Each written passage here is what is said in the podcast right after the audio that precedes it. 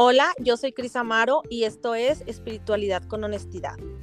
Hola, hola, ¿cómo están todos? Espero que le estén pasando de maravilla. Y les platico que el día de hoy les traigo un tema lleno de muchos cuestionamientos y es acerca de los ancestros, del el tema del transgeneracional y eh, tengo una invitada súper de lujo que tengo mucha emoción y tengo mucha mucho, me siento muy honrada de que hayas aceptado estar en este podcast. Y ella es María Estela Acevedo, les platico un poquito de su historia. Ella es terapeuta de biomagnetismo holístico. Em, fue mi maestra hace tres años en este mundo que me adentré de biodescodificación. Eh, la admiro muchísimo porque aparte de todo esto tiene pues mil eh, experiencia. Hizo un posgrado recientemente en bioneuromoción de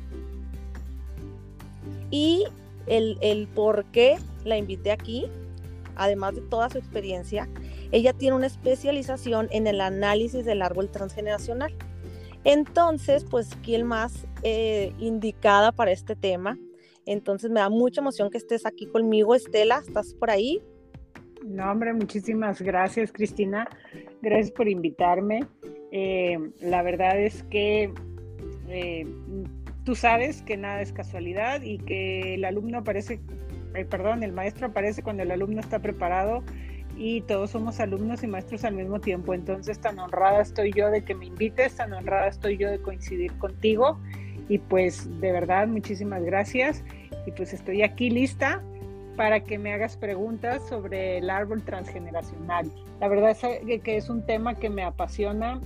He dedicado muchas horas de estudio, cursos, talleres, libros, porque es algo que me, que me llama profundamente. Y pues bueno, estoy aquí lista para que me preguntes, compartir contigo un poco de lo que sé y con las personas que siguen tu podcast, que es bueno, espero dejarles información que les pueda ayudar a sanar. Estoy segurísima que sí.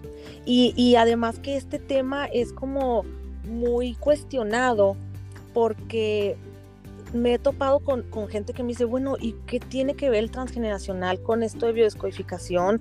¿Cómo es que todavía puede que tienes que sanar toda tu historia de vida o que tienes que echarte clavado ahora sí que a tu infancia y al, al vientre de la madre? O sea, todavía sanar el, los pinques ancestros. y entonces, ¿cómo esto repercute de, o sea, cómo nuestros ancestros repercuten en nuestra historia de vida?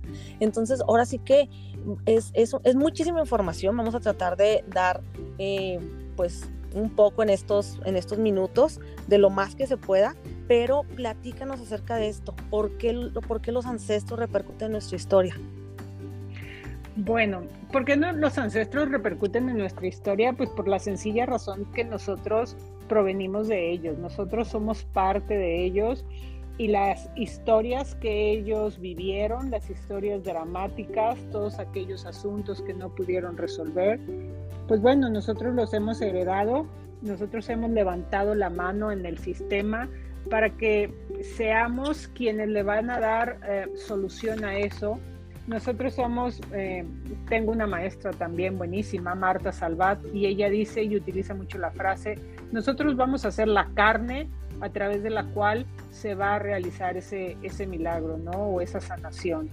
Tenemos que partir todo siempre de que vivimos en un, en un universo donde el tiempo no existe, y entonces cuando nosotros decidimos encarnar este cuerpo en este aquí y ahora, pues obviamente no somos los primeros y tenemos que traer información que proviene de ese inconsciente familiar para que nosotros podamos vivir nuestra experiencia evolutiva. Excelente. Y luego, por ejemplo, Estela, o sea, eh, esta, esta onda que dicen que, bueno, ya lo he vivido en carne propia después de eh, hacer un análisis en mi propio árbol transgeneracional y el cómo repetimos o reparamos eh, y estamos muchas veces replicando la vida de uno de nuestros ancestros. O sea, cuando vamos a e investigar la vida de la abuela, la vida del bisabuelo, cómo tiene que ver que estamos, pareciera que está pasando lo mismo. En realidad es que sí está pasando lo mismo, Cristina. Lo que pasa es que como hemos olvidado un poco de dónde venimos, quiénes somos, porque fue un pacto que hicimos con, con, nosotros mismos en el inconsciente para poder encarnar este cuerpo, pues en realidad sí estamos repitiendo eso. ¿Y cómo vamos a saber de quién estamos repitiendo? ¿Para qué lo estamos repitiendo o cómo se da esa repetición? Tendremos que irnos a echar un clavado en el árbol genealógico, primero que nada buscando nuestro rango de hermandad. El rango de hermandad es muy importante pues es el que nos indica, el que nos va a decir cómo fuimos llegando a formar esta familia. Es el orden de llegada que tenemos, ese es el rango de hermandad. Entonces, va a influir en nosotros demasiado si somos el hijo primogénito, si somos el hijo de medio, si somos el hijo último o hijo de bastón también se le llama, o si somos un hijo de sustitución, como es el caso de los hijos que vienen después de la pérdida de un bebé, ya sea que se perdió en el vientre, se perdió al nacer o se perdió a una edad temprana. Incluso en embarazos múltiples, como es tu caso, que tú eres trilliza, también es importante ir a ver el orden en el que naciste, porque no es lo mismo de esos trillizos quien nació primero y quien nació al último. Es como, para el inconsciente es como si fueran tres hijos separados. Entonces, si tú, por ejemplo, Cristina, ¿qué número de hijo eres? Yo soy, yo nací primero. Tú eres la primera. ¿Y quién, es, ¿Y quién es el último de los que nacieron? Mi hermano. Tu hermano, entonces tu hermano es el hijo bastón. Y tú eres el hijo primogénito. Fíjate bien. Y entonces, tú como hijo primogénito en ese rango de hermandad que tienes, de acuerdo a las jerarquías que establecen los órdenes del amor en el árbol, en el análisis del árbol genealógico y en las constelaciones familiares, tú deberías de ser hombre. Porque el primer hijo tiene que ser varón. En caso de que el padre muera, será este varón el que se haga cargo de la manutención de la familia. El segundo hijo debe ser mujer.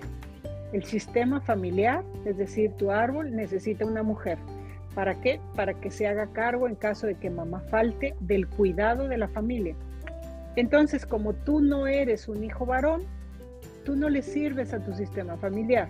Esa es la percepción general que se da. Entonces tú vas a, nacer con un proyecto sentido gestacional de no ser suficiente porque no le estás sirviendo a tu sistema familiar. No eres suficiente. Entonces vas a andar buscando la aprobación de todos, no nomás de tus padres, de tu pareja, de tus hijos, de tus hermanos, de tus amigas, de tus colaboradores en el trabajo. Vas a ser una persona servicial vas a ser una persona que se va a sacrificar por los demás, vas a ser una persona que le resuelve a los demás, agarras cargas que no te corresponden. Entonces, desde ahí ya en el análisis y en la repetición de historias, vamos a ver por qué nace Cristina mujer en lugar de un varón, ¿sí? Y entonces tendríamos que ir a la generación de arriba, en este caso de tus padres, ¿qué, qué seriación quedó inconclusa? ¿Y a qué me refiero con seriación? Los vemos en las familias, niño, niña, niña, niña, niño. Entonces dices, ah, hay un niño, dos niñas, un niño. Y luego, pero resulta que el último que nació era niña. Entonces el que sigue debería de ser niño. ¿Me explico? Sí. Entonces desde ahí y esto obviamente lo traemos bien, bien inconsciente porque es como si fuera una orden familiar y como no fue cumplida, pues Toño ñoño nos ahí está, desde ahí se desencadenan mil cosas, ¿no? El chiste es hacerlo consciente, pues ahora sí para romper lealtades y poder sanarlo, ¿no?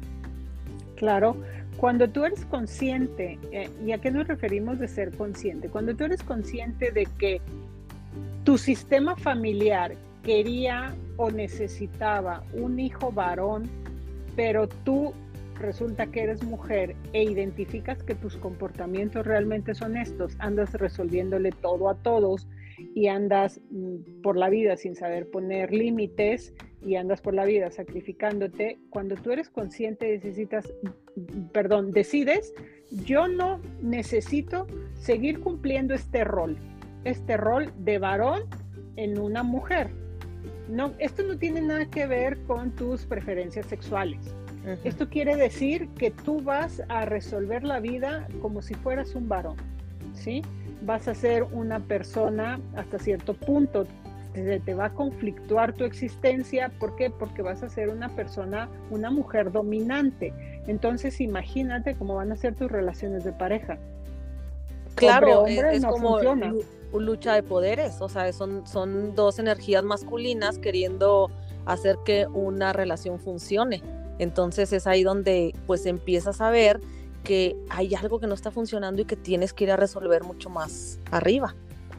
Claro, y, y, eso es lo que a veces nos equivocamos, porque si tú lo quieres resolver con tu pareja, no lo vas a poder resolver. Como bien lo dices, vas a tener que ir a buscar más arriba en dónde resolverlo, en dónde está ese hueco.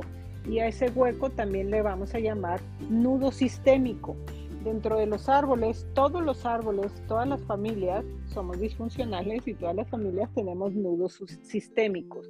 Los nudos sistémicos no es más que otra cosa de un asunto que se quedó sin resolver. Un hijo que se murió o una, un marido o un esposo que abandona a la mujer. ¿Sí? Por ejemplo, puede ser tu caso que si vas y buscas en tu linaje femenino, te vas a encontrar mujeres que tuvieron que resolver la vida sola, solas. ¿Por qué? Porque las abandonó el marido. Por viudez, porque se fue con otra mujer o porque se fue a buscar mejor suerte a otra ciudad, a otro pueblo, a otro rancho y nunca regresó. Hace falta un varón. Oye, Estela, o por ejemplo, en, en, mi caso, digo, si ya, ya estamos aquí sacando los trapitos.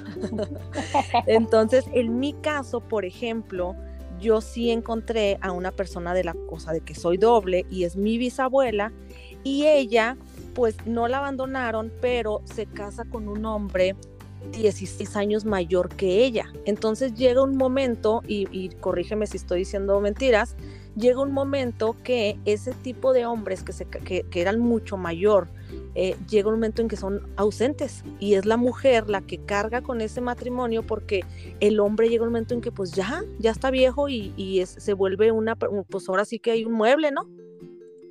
Sí, pero fíjate bien, todavía hay más profundidad, a ti que te gusta todo esto, más profundidad porque esta mujer que se casa con este hombre 16 años mayor que ella, esta mujer se está casando con su padre.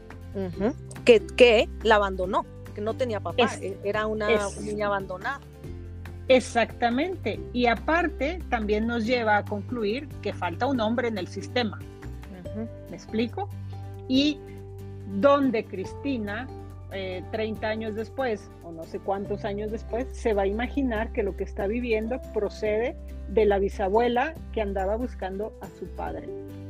Claro, y fíjate cómo no es casualidad que el queriendo reparar esa situación de, de, falta un hombre en, en, mi, en mi sistema familiar y yo todavía llevo y la cajeteo porque no soy hombre, soy mujer. Entonces, como yo queriendo reparar, pues tengo tres hijos varones. Claro, tú vienes a darle al sistema todos esos hombres que, que no existen o no existieron o no fueron capaces de ser vistos.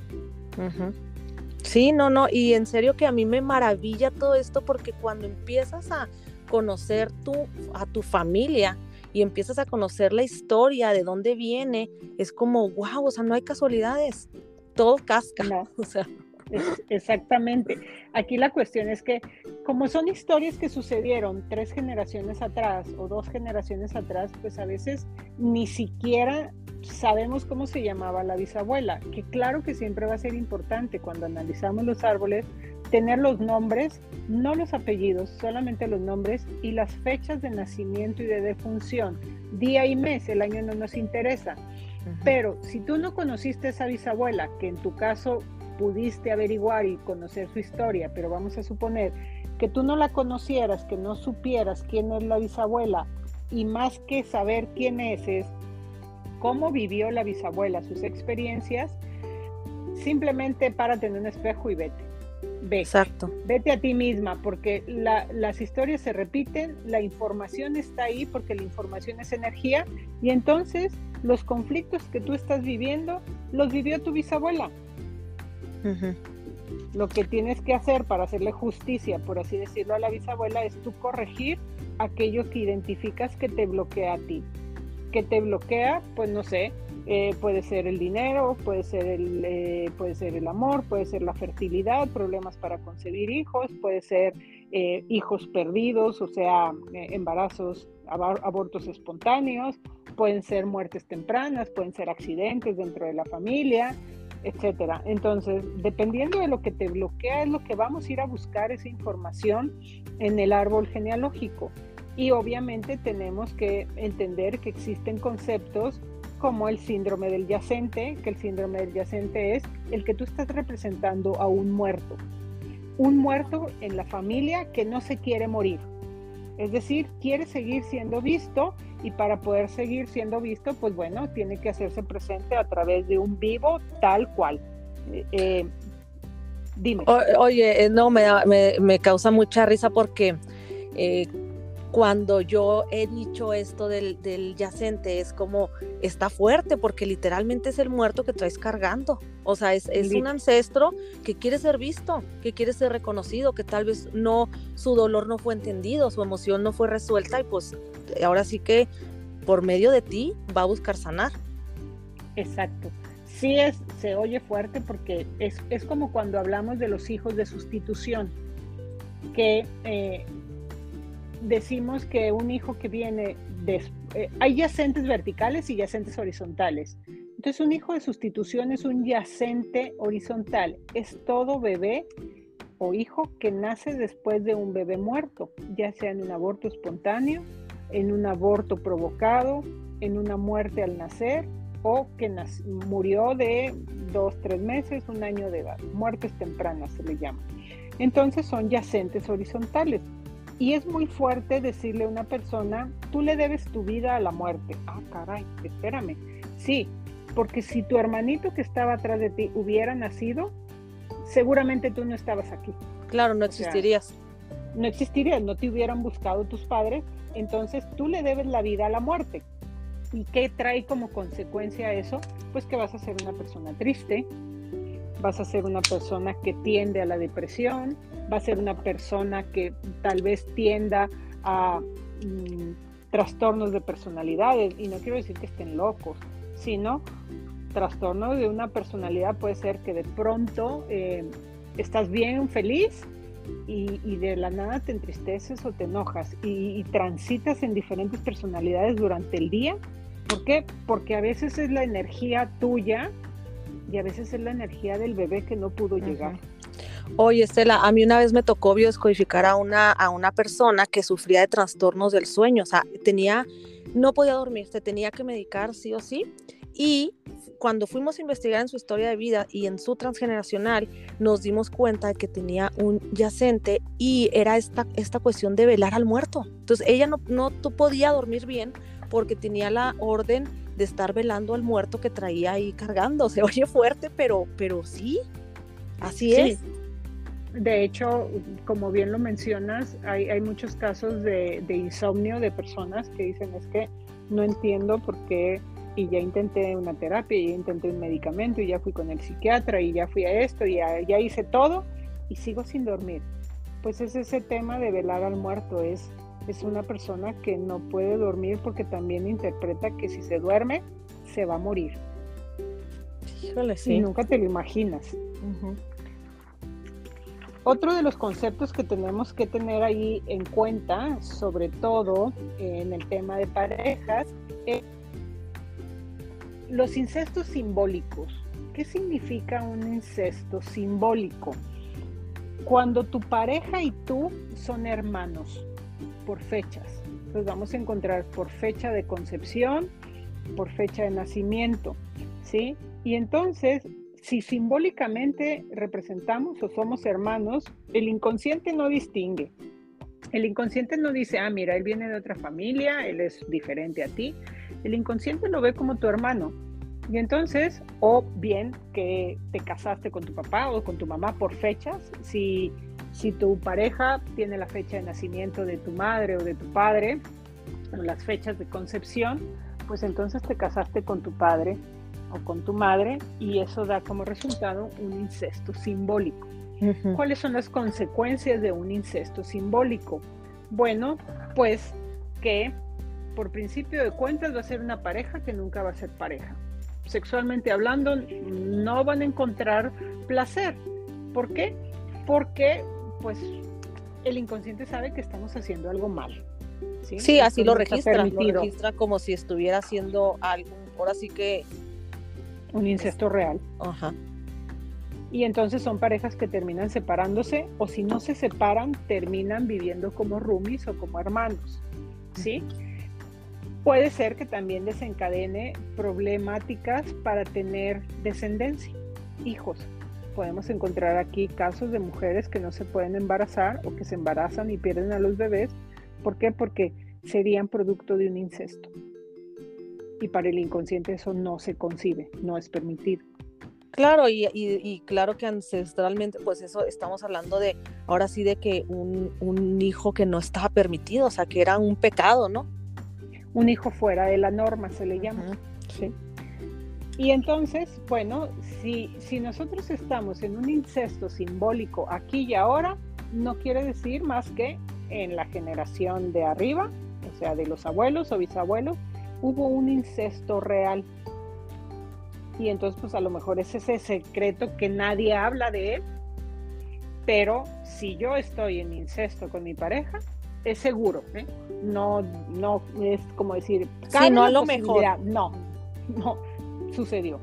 Oye, Estela, y eso que mencionas, híjole, súper importante, o sea, cómo los secretos familiares, o sea, hay muchas cosas que obviamente pues no vamos a saber, o sea, eh, es a lo mejor cuestiones hasta de los tatarabuelos, de los bisabuelos, pudo haber sido, como tú dices, un incesto, pudo haber sido una, un, un asesinato, pudo haber sido un robo, o sea, cosas que la familia, o sea, calladitos, nadie dice nada, y entonces como las mismas generaciones más abajo, salta el secreto, o sea, el secreto no puede estar guardado, ahora sí como dicen, cualquier secreto va a ser revelado y a lo mejor no en tu generación, pero ahí vienen tus descendientes. Claro, de hecho, fíjate bien, ahorita que comentas esto, en realidad las historias que nosotros repetimos y que nos conflictúan o, nos limitan en la vida son todos esos secretos. En realidad el análisis del árbol genealógico te sirve para revelar esos secretos y sanarlos, porque antes, ahorita ya no tanto, pero antes, imagínate la época de tus bisabuelos o de tus abuelos, de cuántas cosas no se avergonzarían o de cuántas cosas preferirían callar. Situaciones, como dices, de robos, de despojos, de fraudes, de asesinatos, de incestos, violaciones, em, madres solteras, hijos fuera de la norma, eh, enfermedades. Antes se escondían a, los discapacitados, los escondían. Entonces, todos esos secretos, las adicciones, los suicidios, todos esos secretos e, es, energía. Esa información es energía que va a buscar salir a la luz tarde que temprano y va a salir a la luz en el, en el doble. El doble por fecha de nacimiento, en el doble por fecha de concepción o en el doble por fecha de fallecimiento. Y el doble no es más que aquel personaje que levanta la mano y dice, yo aquí mero soy la carne que va a expresar ese dolor que no expresó mi mamá por el hijo que se fue como Mambrú, se fue a la guerra y nunca regresó. O yo soy la carne que va a expresar el dolor de la herencia que dejó mi papá y vinieron mis tíos y se la llevaron. O yo soy la carne que va a expresar el dolor de, ese incesto o de ese asesinato. Y, y, aquí también, como les digo yo a veces, lo truculento es que es en dos direcciones. No nomás nos hagamos las víctimas. O sea, ok, sí, a mi papá lo despojaron de sus tierras. Ay, pobrecitos de nosotros. No, hay ocasiones en que la historia es mi papá despojó a otro de las tierras y entonces como yo le generé un dolor a otra familia, yo le generé una desgracia a otra familia, tengo que pagar por eso. Y, y ahí es donde entran las correspondencias. Personas que tienen problemas con el dinero o, que los roban frecuentemente o los engañan o les hacen fraude, puede ser porque en generaciones pasadas tu familia eh, le robó a alguien más. Entonces, como tú generaste un dolor, ahora te lo van a generar a ti porque por ley de correspondencia se tiene que equilibrar aquello. Claro, yo, yo por ejemplo tuve también a un chico que eh, su, bisabuelo y abuelo tuvieron muchísimo dinero, pero hicieron dinero pues eh, a base de robos, de fraudes, bla, bla, y a esta persona no, era una energía que la traía pero atorada, o sea, no podía, o sea, no podían creer que este, esta persona, wow, o sea, si tu abuelo y tu bisabuelo tuvieron tanto dinero y tú, ¿cómo no? Pues sí, pero las estaba a lo mejor como, ahora sí que pagando una deuda familiar y pues deja tú, o sea, a veces se paga con esta parte de atorarte en el dinero, pero muchas veces también la pagas con una enfermedad. Sí, todas, eh, todas las deudas se les van a llamar deudas emocionales, Cristina. Todas las deudas se pagan y siempre, no a veces, siempre se pagan con sacrificio y con dinero. El sacrificio puede ser esa parte en donde vamos a tener una enfermedad física o nos vamos a quedar sin pareja o no vamos a poder tener hijos o vamos a estar en un matrimonio muy conflictuado o vamos a estar en adicciones. Ese es el sacrificio. Nos vamos a sacrificar y siempre los vamos a pagar con dinero. Dinero como me consigo deudas, genero dinero pero no se queda, siempre estoy pagando la tarjeta de crédito, o bien yo soy el que mantengo a otro miembro de la familia, ¿me explico? Pero siempre estos secretos y estas deudas emocionales que generó eh, los ancestros, mi linaje, mm, se van a pagar. Eh, se llama equilibrio en el dar y el recibir. Tiene que haber un equilibrio. Entonces, si yo le quité algo a alguien, pues alguien va a venir y me lo va a quitar. Claro.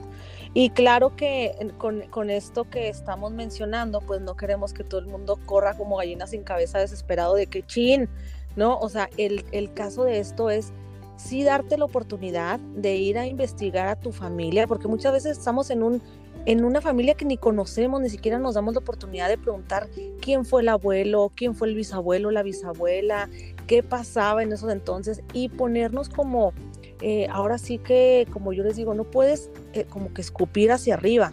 O sea, un ancestro lo que está buscando es que ese dolor se entienda. Es, es como, eh, véanme, aquí estoy.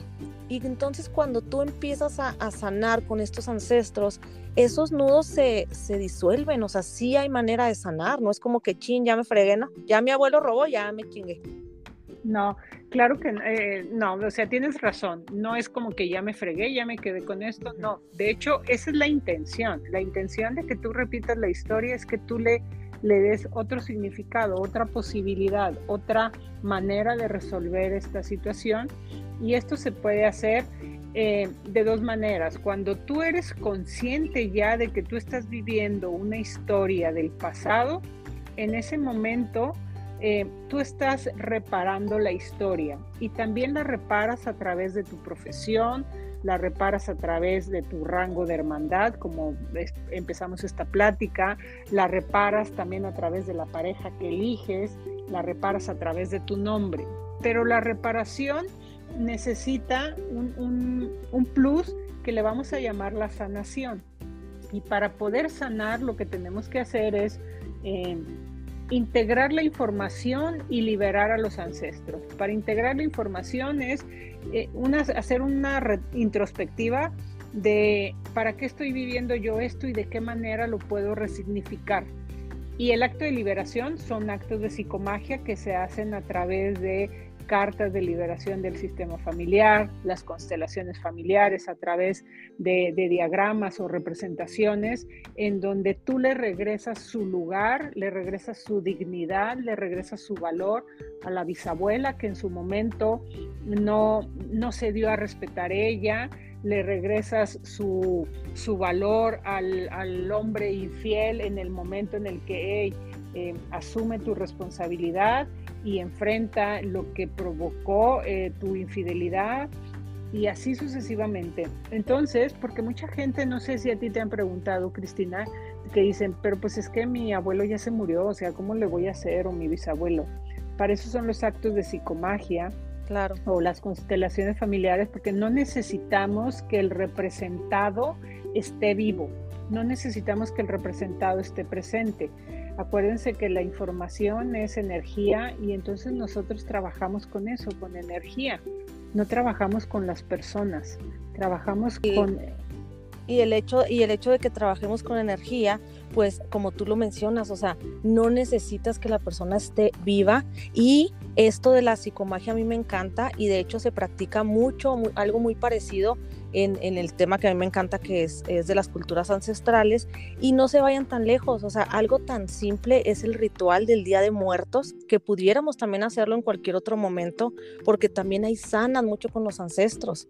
O sea, sí hay manera de sanar y hay manera como de integrar a estos personajes de nuestra, de nuestra historia de vida que están tratando de, de salir a la luz.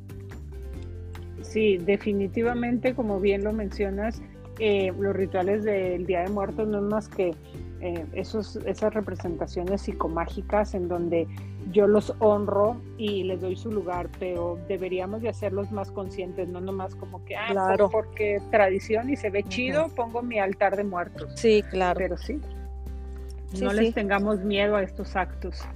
Sí, porque aparte eh, eh, ahora sí que generan, generan esa magia, ¿no? O sea, es algo como muy inexplicable, pero cuando te atreves a entrar en este tipo de actos con fe y con mucha intención y, sobre todo con mucha compasión hacia nuestros ancestros, porque también a veces lo hacemos desde la queja y es cuando yo les digo, no, no va a funcionar. O sea, si tú estás diciendo, ay, a ver, déjame sanar a la Pinky bisabuela que ya la cajeteó y pues tengo que sanar yo no, no, espérate, o sea, si no te paras en la compasión de ponerte en los zapatos de esa bisabuela que se casó con una persona mucho mayor que seguramente ni siquiera está enamorada, ¿cómo sería tu vida en ese, o sea, viéndote en sus zapatos? Y es cuando dices, ay, güey, no, pues sí está cañón. Sí, no, eh, precisamente hasta, hasta, entonces, hasta que te pones verdaderamente en los zapatos de la persona, es cuando logras integrar esa información, es cuando dejas de juzgar te, sales del juicio para entrar en la compasión y en la comprensión. Y sí, de hecho es algo que yo hago mucho en terapia, decirle a la persona, a ver, mira, no, no, no veas a tu mamá, porque si ves a tu mamá la información va a estar sesgada. Mm, ve a una mujer, imagínate una mujer de 16 años casándose con un hombre de 40. Ay, dicen, ay, guácala. ah, pues lo mismo dijo tu abuela o tu bisabuela. Claro. ¿Me explico? Ay, Estela, se nos acaba el tiempo. Pero. No me digas. Pero vamos a tener que hacer otro, porque quiero que me platiques de los tipos de, hijos. O sea, el, ahora sí que. Eh, ¿Qué estaban pensando nuestros padres a la hora de concebirnos o esos abuelos a nuestros padres, esos bisabuelos a nuestros abuelos y cómo hay hijo bastón, como lo mencionabas ahorita, cómo hay un hijo pegamento y muchos más que quiero que me platiques después. Claro que sí, yo encantada. Este, igual, si tu público te quiere mandar preguntas, adelante, estoy abierta para, para eh, ah, eso estaría lo que se les ocurra. Va, eso estará excelente que, me escriban ahí a... Voy a dejar mis redes sociales aquí en, los comentarios de abajo y también voy a dejar el contacto de Estela para que la puedan contactar. Em, y si ahora sí que háblenle para que les dé terapia. Este, con tiempo, por favor, porque es tan buena que luego batalla uno para encontrar cita. Ay, gracias. Pero este, aquí les voy a dejar los datos también de Estela y, y, ahora sí que pregúntenos, o sea, déjenme preguntas y en el siguiente episodio acerca del transgeneracional, pues vamos a poder despejar muchas cosas y hablar muchísimo más de esto porque tiene todavía mucho material. Claro, no, nos hacen falta unas cinco sesiones. No, hombre, ya sé. Este. Oye, Estela, muchísimas gracias, gracias por tu tiempo que es muy valioso. Gracias por toda tu información. O sea, eh, de verdad es eh, para mí siempre vas a ser una maestraza. De verdad es que yo te admiro muchísimo, ya lo sabes, te lo he dicho en repetidas ocasiones, pero este, te agradezco muchísimo que, que hayas compartido aquí conmigo un ratito. No, hombre, gracias a ti, Cristina. Eh, el honor es mutuo y agradezco también haberte conocido y coincidir. La admiración es mutua y cuantas veces quieras estoy a la orden para compartir contigo y con tu público un poco de lo que he ido aprendiendo. Muchísimas gracias, te dejo un abrazo lleno de luz, lleno de bendiciones y a todo tu público también. Muchísimas gracias. Y gracias a todos los que nos están escuchando. Eh, gracias porque siempre recibo mensajes muy lindos y porque resonan con la información que comparto para ustedes. Entonces, mil, mil gracias y nos vemos en el siguiente episodio. Bye bye.